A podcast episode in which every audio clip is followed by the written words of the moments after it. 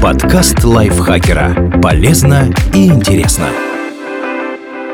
Всем привет! Вы слушаете подкаст лайфхакера. Короткие лекции о продуктивности, мотивации, отношениях, здоровье. В общем, обо всем, что делает вашу жизнь легче и проще. Меня зовут Дарья Бакина. Сегодня я расскажу вам о восьми лучших фильмах с Мэрилин Монро.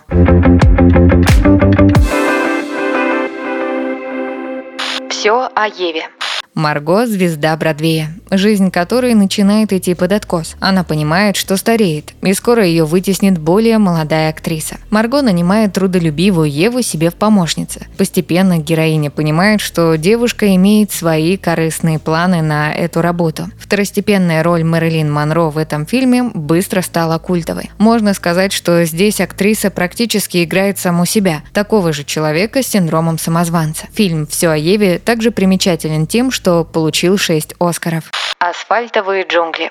Вор по имени Док сразу после выхода из тюрьмы начинает готовить новое масштабное ограбление. Себе в подмогу он берет таких же проверенных временем гангстеров. Когда операция проваливается, каждый начинает бороться за собственную жизнь. Мэрилин Монро сыграла здесь совсем маленькую роль, которой изначально и не придавалось никакого значения. Уже спустя время она стала главной причиной, по которой фильм вспоминают и сейчас. Впрочем, он хорош и с точки зрения сюжета.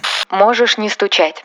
Лифтер предлагает своей племяннице Нелл подзаработать. Ей необходимо всего лишь посидеть с ребенком постояльцев отеля. Девушка готова, но сразу заявляет об отсутствии опыта работы. Когда девочка засыпает, Нелл решает похозяйничать в номере ее родителей. Фильм «Можешь не стучать» раскрывает актерские способности Мэрилин Монро с другой стороны. Здесь ей приходится играть девушку с ментальными проблемами. В какой-то степени ей, вероятно, помогли отношения с ее матерью больной шизофренией. Получился классический классический американский нуар.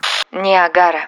Поли и Рэй – молодожены, приехавшие отдохнуть на водопад. Там они знакомятся с другой парой – Джорджем и Роуз. Последняя сразу сообщает, что ее муж только вышел из психиатрической больницы. Отношения между этими людьми накаляются. Мэрилин Монро снялась в этом фильме за совсем маленький гонорар. Ее заинтересовали сценарий и возможность сыграть одну из главных ролей. После Ниагары ее известность стала расти, и спустя несколько лет она стала популярнейшей актрисой США.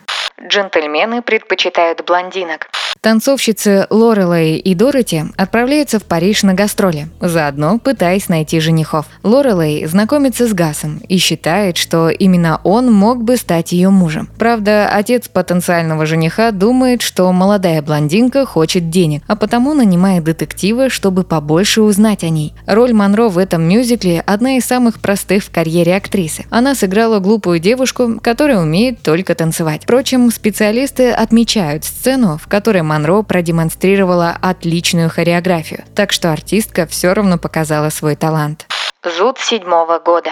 Ричард Шерман – женатый мужчина и по совместительству книгоиздатель. Его супруга с сыном уезжают за город, оставив героя одного. Однажды на его балкон падает горшок, а причина этому – белокурая соседка с глубоким декольте. Ричард приглашает ее в гости и начинает понемногу сходить с ума. В фильме «Зуд» седьмого года можно увидеть ту самую культовую сцену с Мэрилин Монро в белом платье. Съемки картины дались актрисе совсем нелегко. Она постоянно путалась и забывала сценарий, поскольку страдала из-за депрессии. При этом на экране она изображает легкомыслие и счастье. В джазе только девушки. Музыканты Джо и Джерри стали свидетелями убийства. Теперь им нужно спрятаться, и они решают отправиться во Флориду. Для того, чтобы их точно никто не узнал, герои переодеваются в женщин. В джазе «Только девушки» стал главным фильмом Мэрилин Монро. За эту роль актриса была награждена «Золотым глобусом». Это важнейшее достижение в ее карьере. Картина стала культовой сразу же после премьеры, и с годами этот статус не изменился. Неприкаянные. Розлин сбегает от мужа и приезжает в город Рина. Вместе с подругой она отправляется в местный бар, где девушки знакомятся с двумя ковбоями. Компания решает поехать на ранчо, чтобы хорошо провести время. В кругу незнакомцев Розлин пытается понять, чего она хочет от жизни. Сценарий для картины написал легендарный драматург Артур Миллер. Роль Мэрилин Монро в «Неприкаянных» стала последней в ее жизни. Критики считают, что в этом фильме она продемонстрировала свою лучшую игру. Спасибо Дмитрию Камышенко за этот текст. Подписывайтесь на подкаст Лайфхакера на всех платформах, чтобы не пропустить новые эпизоды. Ставьте ему лайки и звездочки. Это помогает узнать о нас новым слушателям. А еще включайте наш подкаст «Слушай, это просто». Он объясняет сложные вещи доступным языком. На этом я с вами прощаюсь. Пока. Подкаст Лайфхакера. Полезно и интересно.